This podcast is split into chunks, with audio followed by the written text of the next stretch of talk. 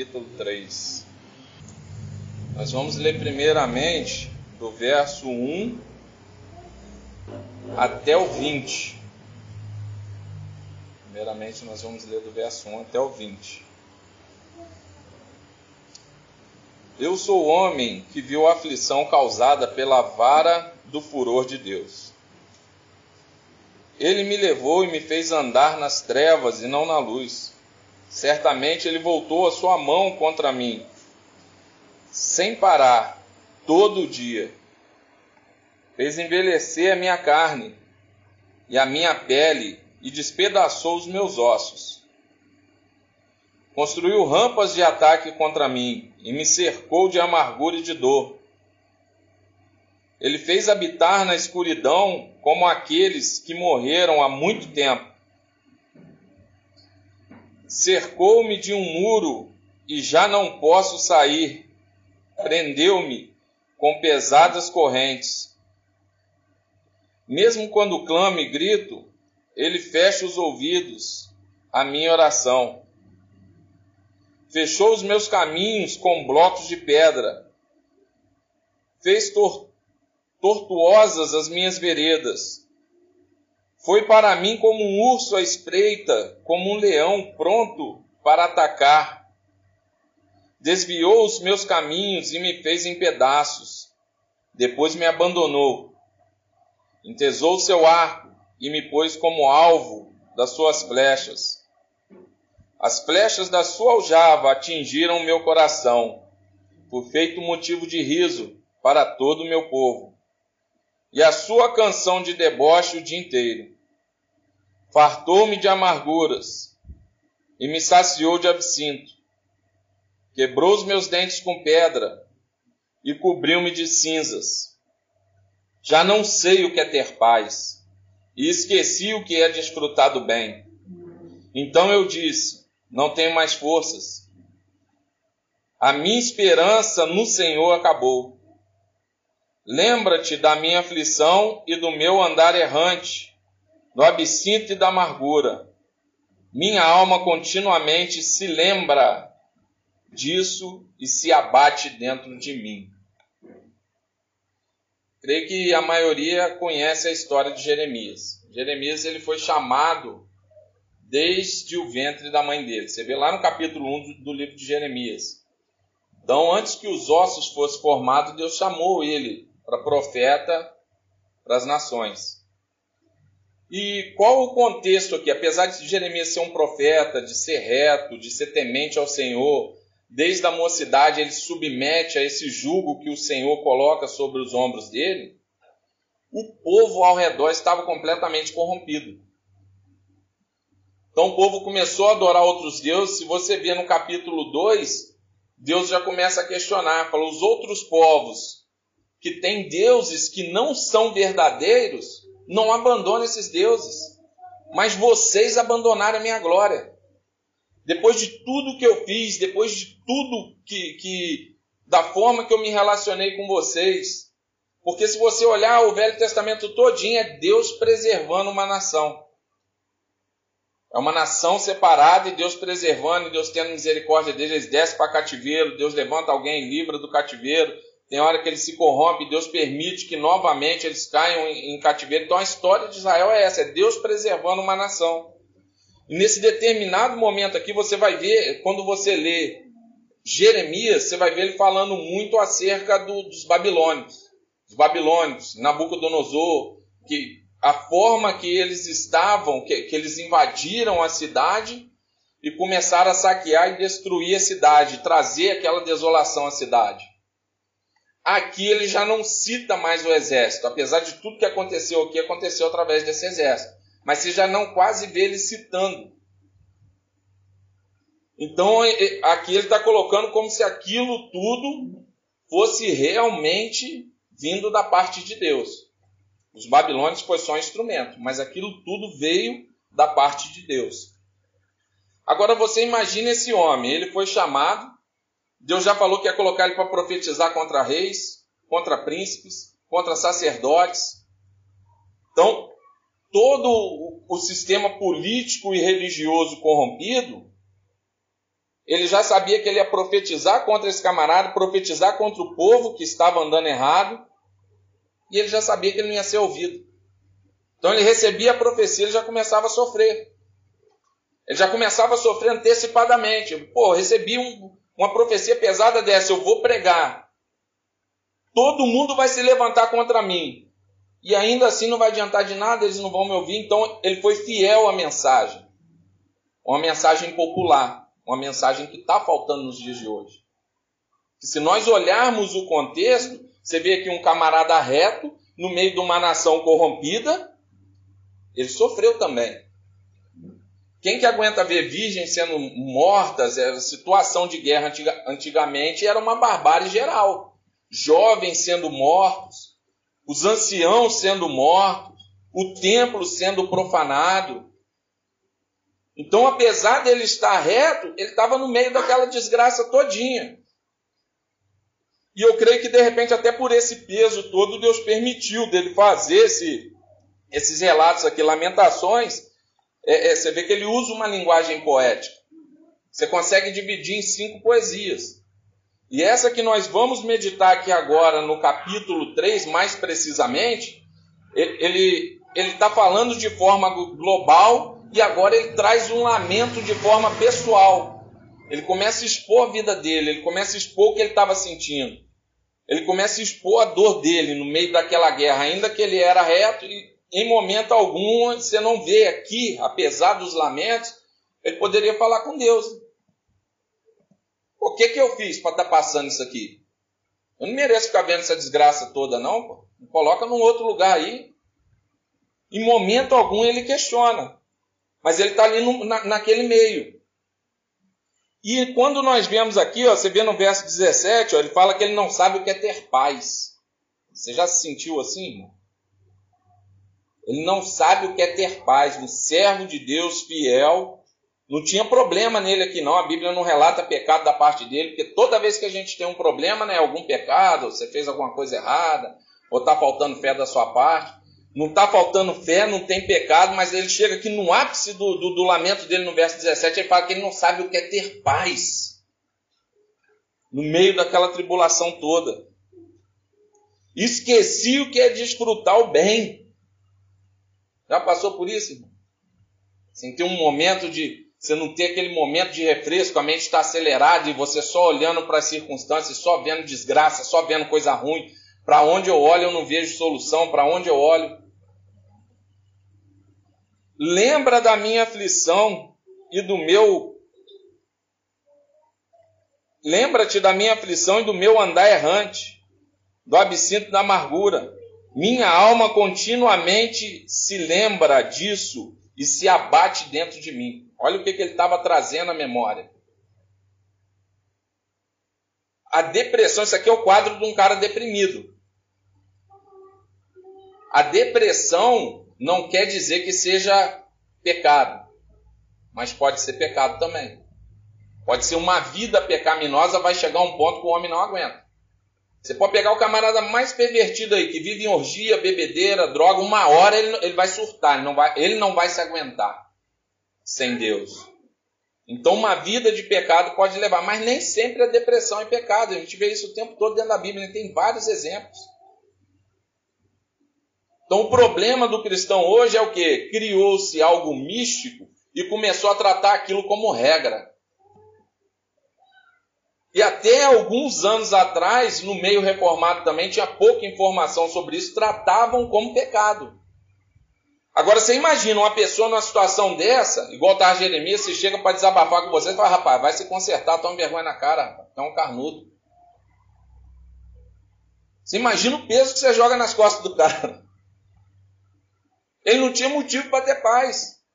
Ele não tinha motivo para ter fé em Deus mais. A oração dele não era mais ouvida.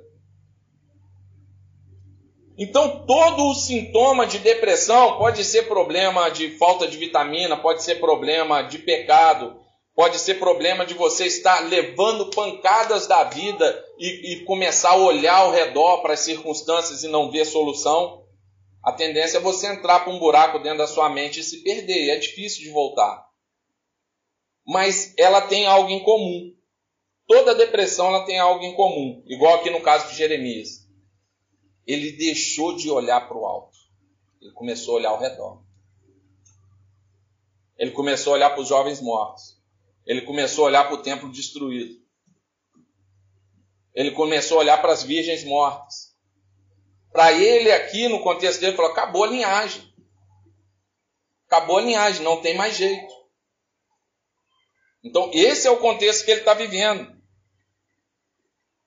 Aí você vê aqui no verso 21, que é o que eu quero trazer para sua mente na, na, na, essa noite, que você trabalhe isso na sua mente e que isso possa incendiar o seu coração com a ajuda do Espírito Santo, porque de nós mesmos nós não fazemos nada.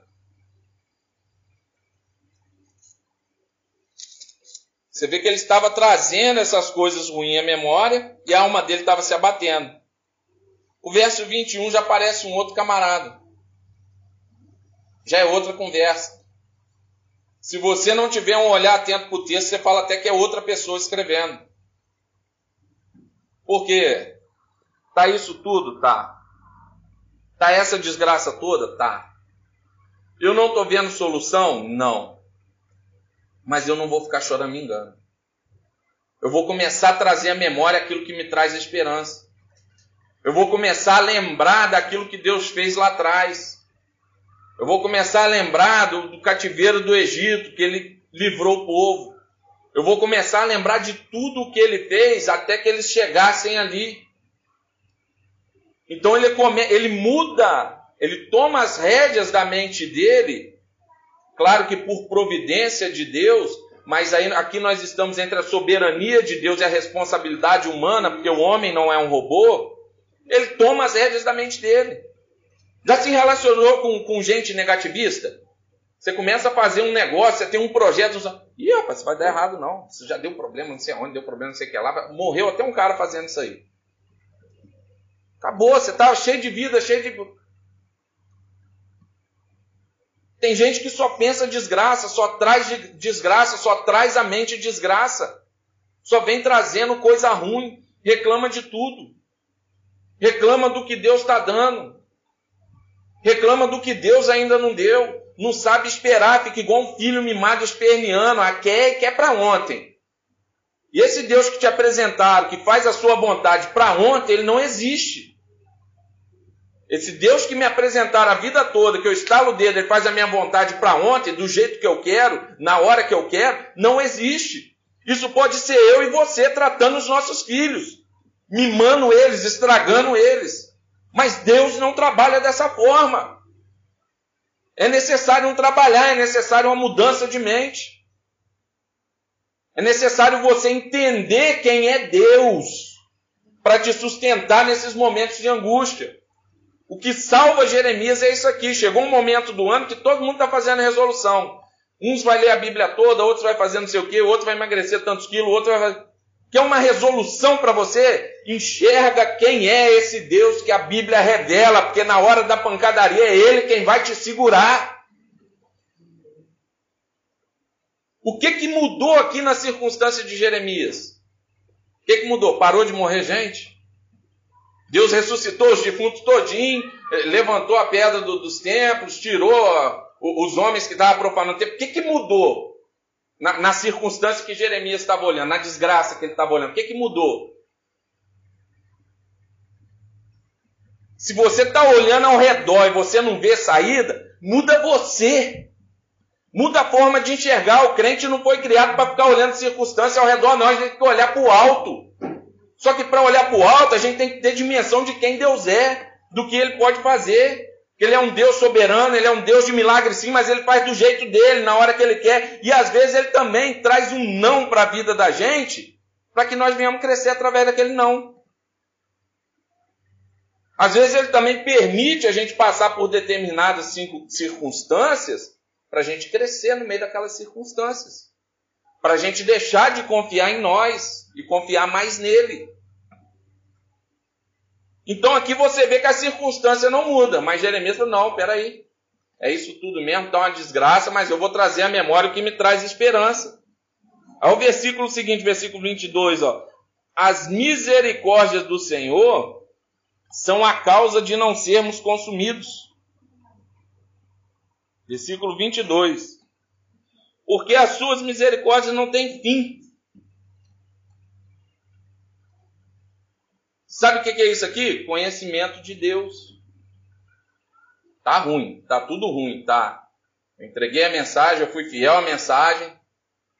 Eu tenho certeza que tem um Deus lá em cima que ele é misericordioso. Eu tenho certeza que a misericórdia dele não tem fim. Eu tenho certeza que o Deus que agiu dando um livramento lá atrás é o mesmo Deus que age hoje. Eu tenho certeza que ele não mudou. Isso aqui sabe o que é? Atributos de Deus. Jeremias tinha intimidade, Jeremias sabia quem era Deus. E no momento de grande crise, no momento de grande depressão, é isso aqui que vai tirar a gente. Se a gente olha para um lado, político corrupto. A gente confia na política, daqui a pouco começa aquela bagunça tudo de novo. Ao que falava que não era ladrão, é ladrão sim, o que falava que ia fazer de um jeito, faz de outro, a sua esperança já se frustrou. Aí você começa a olhar lá para fora, só desgraça. Os caras conseguiram criar agora um filme de um Jesus gay. Aí falar que não mexe com a gente? Mexe. Quem é cristão olha assim e fala, poxa, podia ter feito outra coisa. Mas é muita inocência nossa querer cobrar algo deles se parece que nós estamos vivendo Mateus 24. Parece que nós estamos. Esse contexto aqui de Jeremias não muda nada. A única coisa que eu vejo é mais misericórdia e graça de Deus. Porque o povo, qualquer coisinha, ele larga Deus e vai seguir. Ganhou um carro novo, já Deus já fica em segundo plano. Uma casa nova, Deus já fica em segundo plano. Um salarinho melhor, quando der, eu vou lá. Acabou. É o tempo todo a gente abandonando Deus por muito menos que eles aqui abandonaram. O tempo todo. Então, se está partindo daqui de dentro a profanação, lá fora, irmão, vai estar tá do jeito que está mesmo. Aí, quando a gente ainda vai falar alguma coisa, o cara te nivela lá com a turma que está extorquindo o povo na, na, na, na televisão a troco de copo de água, cobrando 100 reais no copo de água. Ou seja, não tem moral para falar. Apesar da gente não ter vínculo nenhum com eles, não tem moral para falar. Então, tudo que você olha ao redor está falido. Tudo que você olha ao redor não está certo. Tudo que o homem põe a mão se corrompe. O cara está aqui no bairro que fala que vai fazer acontecer, pega até na enxada para capinar e ganha para vereador, acabou o cara. Mas você vai ver o cara está preso, que desviou não sei quantos milhões lá Alguns ainda coloca pai, coloca mãe, coloca todo mundo para roubar também um pouquinho. Eu estou falando de gente crente. Não é, não é ímpio, não, é gente crente. Então, se, se você olhar para a circunstância, você surta. Chegou um determinado momento que eu parei de assistir noticiário, porque estava me fazendo mal, minha pressão subia assistindo noticiário. De tanta desgraça, tanta roubalheira, não dava nada para ninguém. Se tiver um pouquinho de senso de justiça, você se revolta. Mas o que acontece? Está partindo daqui de dentro. A transformação lá fora vai acontecer quando a transformação acontecer aqui dentro. Quando a gente conhecer quem é esse Deus que a Bíblia revela. Quando a gente parar de olhar para a circunstância e começar a olhar para o alto. E você vê, mataram agora acho que 11 cristãos na Nigéria. Celebração do Natal. Nós aqui estamos no lucro, estamos fazendo só filme. Mataram 11 cristãos. É o mundo que nós estamos vivendo. Quando você olha para isso aí, você botar isso na sua cabeça e ficar mastigando isso aí, você surta. Aí coloca lá, e, e o mais triste, tem um monte de pastor liberal, crente, apoiando os caras que fizeram o filme. Não, tem que deixar para lá mesmo. Agora fizeram um atentado lá na sede deles. Com certeza foi algum maníaco religioso. Com certeza. Aí você tem um monte de pastor que ao invés de analisar situações, já pega e põe a culpa no crente. Igreja, corrupção, igual está aqui. Não muda nada. É os dias de hoje. Aí se você tentar andar um pouquinho reto, lendo as escrituras, tentando ensinar sua família de forma correta, mas você começar a olhar ao redor, você pira. Você fala, não tem solução não. Isso aqui é coisa de doido. Aí você começa a clamar para Jesus voltar logo, vem logo, tira a gente daqui porque não vai salvar ninguém. Não vai, não vai salvar ninguém. O troço está tá frenético. Mas falta de quê? Da gente entender quem é Deus. Da gente entender tudo que ele fez lá na cruz. Da gente entender que essa desgraça toda é bíblica e de uma certa forma tem que gerar até alguma satisfação, porque a Bíblia está se cumprindo. Ela é verdadeira. E que de repente, se a gente tivesse até um pouquinho de perseguição aqui no Brasil, o nível da igreja melhoraria. O nível melhoraria. Então, se a gente olhar para as circunstâncias, nós vamos nos frustrar. O que, que Jeremias faz? Ele muda a mente dele, toma as rédeas, com a graça de Deus, com a ajuda do Espírito Santo, e ele fala o que? Agora eu vou trazer à memória aquilo que me dá esperança. Mergulha nas Escrituras, vai ler Salmos, vai ler os Evangelhos, vai enxergar quem é esse Deus que te escolheu, que te elegeu, que também te chamou antes que os ossos fossem formados na madre da sua mãe, como ele fez com Jeremias. E não ache que vai melhorar daqui para frente, vai ser pancadaria mesmo, vai ser daqui para pior. E quem não tiver embasamento bíblico, quem se relaciona com Deus só no sentimento, só no arrepio, na hora que isso aqui acontecer, não fica de pé. Porque o que traz certeza da salvação é conhecimento. É conhecimento do que Cristo fez na cruz. É conhecimento de quem Deus é. É conhecimento que eu sou um pecador falido e se não fosse Ele para me resgatar, eu não viria. E se Ele me resgatou, Ele vai me ajudar a perseverar até o fim. Então não olho mais ao redor, eu não olho mais para minhas forças, eu não olho mais para minha fraqueza, eu olho para o alto, eu olho para o alvo. E eu começo a me desembaraçar de tudo aquilo que está me enredando, que está me segurando, de doutrinas falsas, de ensinamentos falsos, dos meus pecados e começo a olhar para ele vou ganhando velocidade na caminhada, vou ganhando velocidade na caminhada. E a minha perspectiva de mente tem que mudar. Sabe o que, que Jeremias começou a olhar aqui falou assim: é, negócio foi feio, mas era para ter morrido todo mundo, não era para ter ninguém para procriar a linhagem. Era para ter acabado tudo lá, meu irmão. Ainda tá, tá descendo uma turma aqui cativa. Deus é bom, Deus é fiel, Ele vai restaurar, Ele vai fazer. E ele começa daqui para frente a, a, a trazer à memória os atributos de Deus. Veja no verso 24: ó, grande é a tua fidelidade, ainda que tudo esteja correndo de forma desgraçada ao teu redor. Deus tem compromisso conosco. Ele não nos chamou à toa. E Ele é fiel, ainda que nós não sejamos fiel. Ele permanece fiel. Quando a mãe esquece do filho que se amamenta, ele não esquece. Ele sabe quantos fios de cabelo tem na nossa cabeça. Ele cuida até do pardal que está lá fora, ele não vai cuidar de nós. Aí a gente entra numa onda de murmuração, gente reclamando de preço de carne, preço de não sei o quê, e a gente entra naquela onda junto com ele, mas não sai do botequim com aquele monte de cerveja. O preço da carne está alto? Tá, mas Deus está cuidando, Deus vai cuidar. Aí você começa a trazer aquela coisa ruim, só reclamando, só reclamando, só reclamando. Você para de enxergar a graça de Deus nas pequenas coisas. Você para de enxergar o cuidado de Deus nas pequenas coisas. Aí é onde Deus começa, abre uma porta hoje, daqui duas semanas, que é, pô, o negócio está muito ruim, isso aqui não era para mim não. Anos que a gente está pelejando, está correndo atrás, isso aqui não é para mim não. Se Deus te colocou aí, é para você. Se Deus te colocou na circunstância que você está, Ele não precisa de mudar a circunstância de imediato, não. Muda a sua mente.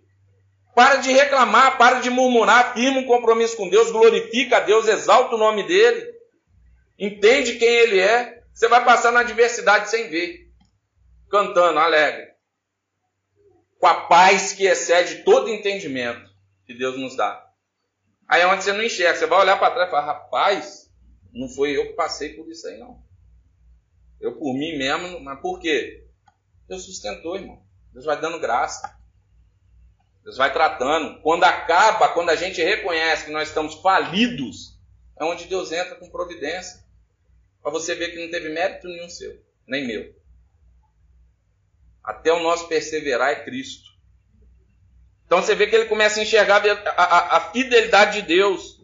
No verso 24 ele coloca: ó, A minha porção é o Senhor. O que, que tem sido a sua porção hoje? De onde você tem buscado forças? O que, que tem sido o cerne da sua vida? Sua vida está estruturada em quê? No relacionamento que você tem, no emprego que você tem ou no emprego que você está pensando em ter em 2020, na herança que você está esperando sair, que você acha que vai mudar a sua vida completamente. Não, quando acontecer isso, aí eu vou, vou fazer isso. A gente faz isso o tempo todo, né? Quando acontecer isso, eu faço isso. Quando acontecer aquilo, eu, aí eu vou firmar um compromisso com Deus. E a, a própria pregação nossa, a própria pregação nossa durante muitos anos foi uma pregação doentia. Porque se você tem um problema com a sua esposa, eles te ensinavam você a ir fazer uma campanha de sete dias que Deus ia te dar uma esposa boa no final dos sete dias. Se você está desempregado, eles te ensinavam que você tem que ir fazer uma campanha e no final da campanha Deus ia te dar um emprego.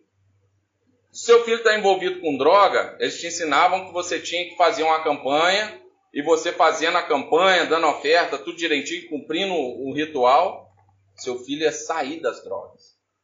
Seu marido é um alcoólatra, vem, faz a campanha tudo direitinho e seu marido vai vai sair do álcool e vai se tornar uma benção. Isso é mentira, irmão. Relacionamento a gente conquista. Você quer um filho melhor, educa ele à luz da palavra. Você quer um marido melhor, serve ele dentro de casa como uma mulher cristã que ele vai ser transformado porque ele vai enxergar a diferença em você, ele vai querer esse Cristo que te transformou. Aí o cara projeta sua mente todinha para o futuro com a mensagem dele. E essa mensagem vai caindo no chão. Aí o filho sai da droga, você vai lá dar um testemunho, é daqui 15 dias tem uma recaída. Você acaba na cocaína. Você, ah, mas Deus não fez? Aí quando você vai cobrar o profetão lá, sabe o que ele fala? É, irmã, faltou um pouquinho de fé da senhora. Se ela tivesse um pouquinho mais de fé, ou aquele último dia da campanha, a senhora não veio, se a senhora viesse, Deus. Aí, esse evangelho, essa mensagem sendo pregada ao decorrer dos anos, sabe o que acontece? Ela te projetou para o futuro, gerou ansiedade. Você nunca estava pronto para viver o hoje. Sua família sempre estava ruim hoje, seu marido sempre estava ruim hoje, você nunca conseguiu usufruir de nada hoje. Lá na frente, quando você olha para trás que isso tudo não funcionou, você entra em depressão, que é a falta de propósito na vida. Por quê? Porque te passaram um evangelho místico que não tem nada a ver com a Bíblia, que não traz esse Cristo que nos salvou para o chão da vida, que transforma as relações, que ensina que a gente tem que perdoar, que ensina que o marido às vezes vai, vai sair do álcool, vai voltar, vai sair, vai voltar, e a gente tem que orar por ele, desde que ele não te, te coloque a mão, desde que ele não seja um camarada que, que abuse de você. Você tem que conviver, você casou, Agora, se ele está te agredindo, sai de casa. Não fique esperando acontecer uma desgraça, não. Que é o que vai acontecer. Também não tem nada misto. Não acho que eu vou fazer uma oração aqui e vai parar de te bater, não. Não para. A tendência é piorar. É mais fácil você se afastar na hora que ele melhorar, você tenta reconciliar. Não tem, não tem essa, esse misticismo, essa mágica. Tem que ter mente transformada. Tem que ter caminhada junto. Tem que ir um afiando o outro. Tem que um trabalhando o outro. Se eu quero uma esposa melhor, não estou satisfeito com a minha esposa, eu tenho que trabalhar ela para daqui cinco anos ela ser melhor, porque senão daqui cinco anos ela vai estar tá pior. Ou do mesmo jeito. E eu deprimido, frustrado. Isso é evangelho, isso é Bíblia. Ah, mas você não tem fé? Eu tenho. Quem não tem fé é quem fica te enganando, falando que você fazer sete sexta-feira, te dá um copinho de água, fala que você beber, que sua vida vai ser agora virou a Disneylândia. Esse picareta sem vergonha quem não tem fé. Você vê que tem aqui a, a, a parte de Jeremias e tem o envolvimento de Deus. Deus restaura, Deus trabalha com providência, Deus é fiel. A porção dele passa a ser o Senhor. Então é, é isso que a Bíblia traz para a gente. É um evangelho que a gente vai trazer para o chão da vida, que vai transformar as nossas relações. Então a porção dele passa a ser o Senhor. E ele fala: ó, a minha porção é o Senhor, diz a minha alma, portanto esperarei nele.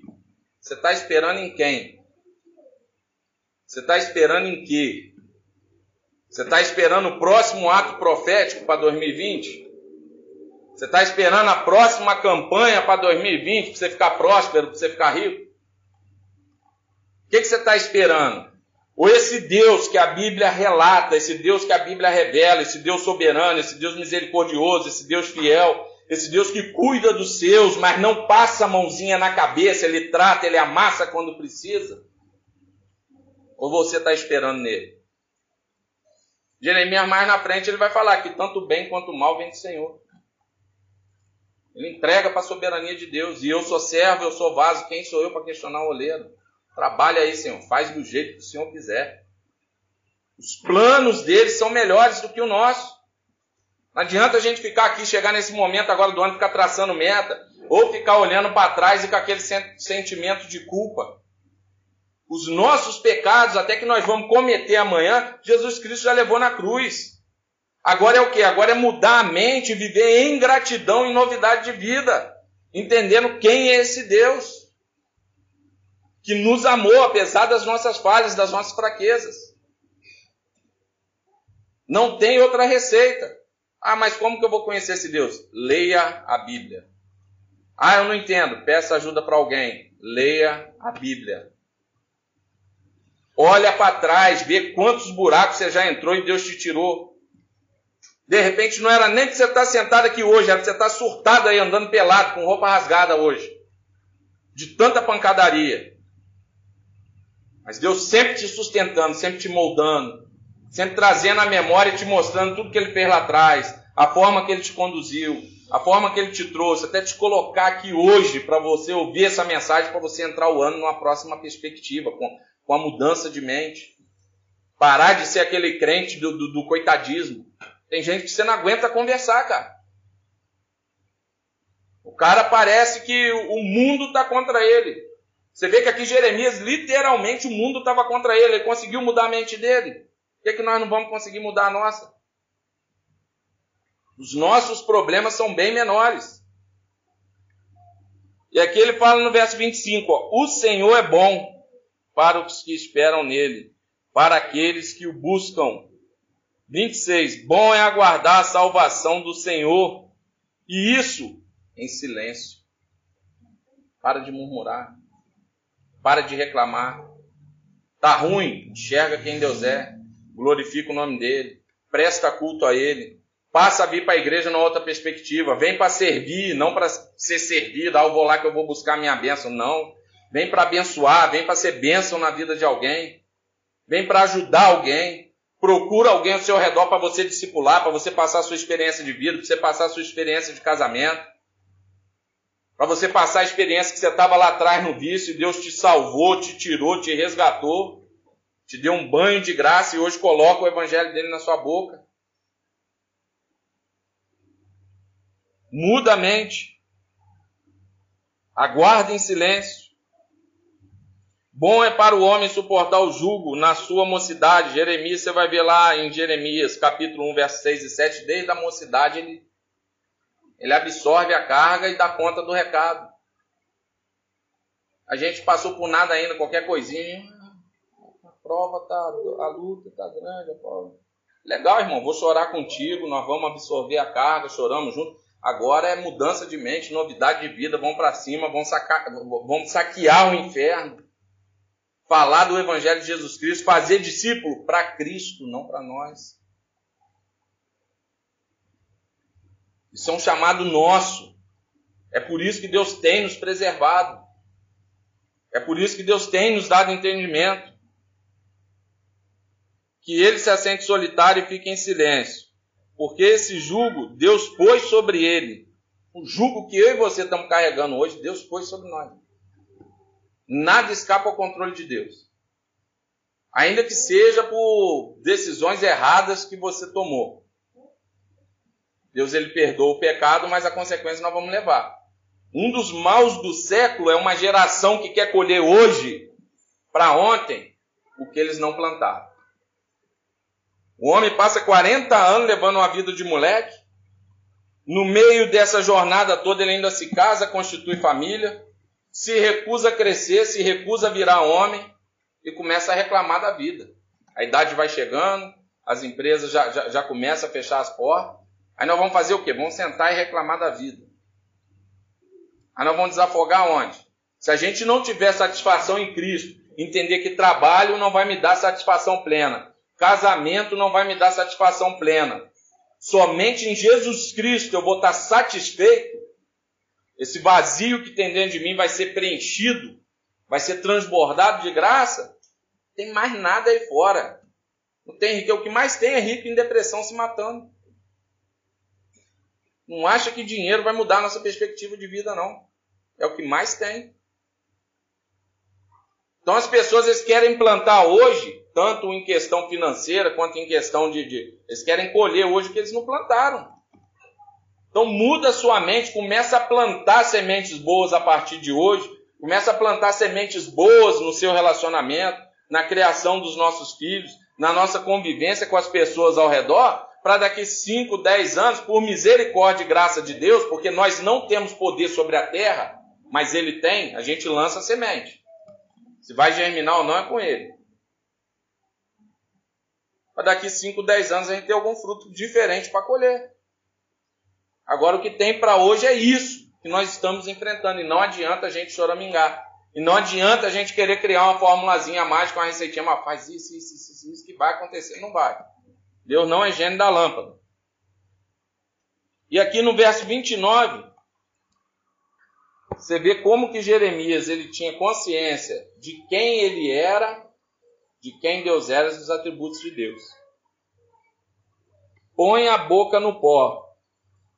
Talvez haja esperança. Nem Jeremias, que cumpriu o ofício dele, de forma fiel, enfrentou isso tudo, teve coragem de decretar algo. E enche o nosso coração de alegria ver alguém aqui da frente decretando alguma bênção na vida da gente. É muita presunção nossa, é algo diabólico as pessoas que fazem isso. Eu poderia estar aqui hoje decretando um monte de bênção para 2020, que não estejam paradas com a Bíblia. 2020 fechou, não aconteceu, sua vida declinou, faltou fé da sua parte. É fácil. E é um evangelho que lota a igreja. E o camarada que está aqui falando um monte de besteira para quem está sentado, ele não tem responsabilidade nenhuma. E infelizmente o povo também que está sentado não tem consciência nenhuma nem conhecimento de Deus, de quem é o Deus que as Escrituras revelam. Por isso aceita essa facilidade. Então você vê Jeremias aqui, ele fala para nós colocarmos a boca no pó, talvez haja esperança. O meu papel é me humilhar. O lugar que eu tenho para chegar é, é de um falido, é do miserável pecador que tomou um banho de graça e que hoje luta contra a velha natureza. Então, o meu papel hoje é aos pés da cruz. É lá que eu encontro remissão de pecado. É lá que eu encontro perdão. É lá que Deus pega esse coração egocêntrico, carnal, e eu enxergo que um Deus teve que encarnar para pagar a minha dívida, e ele troca, ele me dá um coração grato. Não pelo que Deus pode me dar, mas porque ele já fez lá atrás, enviando o filho dele. É lá na cruz que eu enxergo que eu tinha uma dívida que eu não poderia pagar nunca. Eu estava caminhando de passo largo para o inferno e ele me tirou. Porque se ele me larga de acordo com a minha disposição de mente, o mais perto que eu ia parar é no quinto dos infernos. Se é que existe isso. Mas não, ele me chamou. Então hoje, não importa a circunstância que eu esteja passando. Eu tenho que, por gratidão, olhar para o alto, enxergar quem esse Deus é, enxergar que ele me deu esse presente, que é a graça dele. E isso para mim é suficiente para eu continuar na caminhada. Ainda que as circunstâncias não se transformem em 2020, eu tenho que por gratidão, por obrigação, entendendo o evangelho da graça, tomar as rédeas da minha mente e olhar para trás, porque não era para eu estar aqui hoje. Não era para você estar aqui hoje, mas ele nos conduziu até aqui. Ele nos deu mais um ano de vida.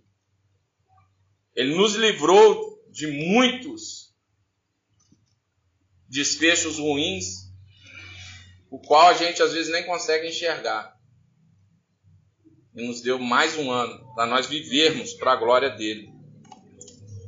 Eu encerro e, e para você medite em Romanos capítulo 12, no verso 2. E não vivam conforme os padrões deste mundo, mas deixem que Deus os transforme pela renovação da mente, para que possam experimentar qual é a boa, agradável e perfeita vontade de Deus. Que essa seja a nossa resolução para 2020. Mente transformada. Não para que o Deus Papai Noel que nos apresentar nos dê todos os nossos pedidos consumistas, mas para que nós venhamos viver a vontade dele, que é perfeita, que é boa, que é agradável e transcende com excelência a qualquer coisa que você esteja pedindo nessa noite para Deus. Que o Espírito Santo possa guardar essa mensagem na tua mente, no teu coração e que nós venhamos caminhar nessa perspectiva em 2020. Mente transformada, sem olhar para a circunstância, sempre buscando entender quem é esse Deus que a Bíblia revela, esse Deus soberano que rege o universo e nada escapa ao controle dele. Amém?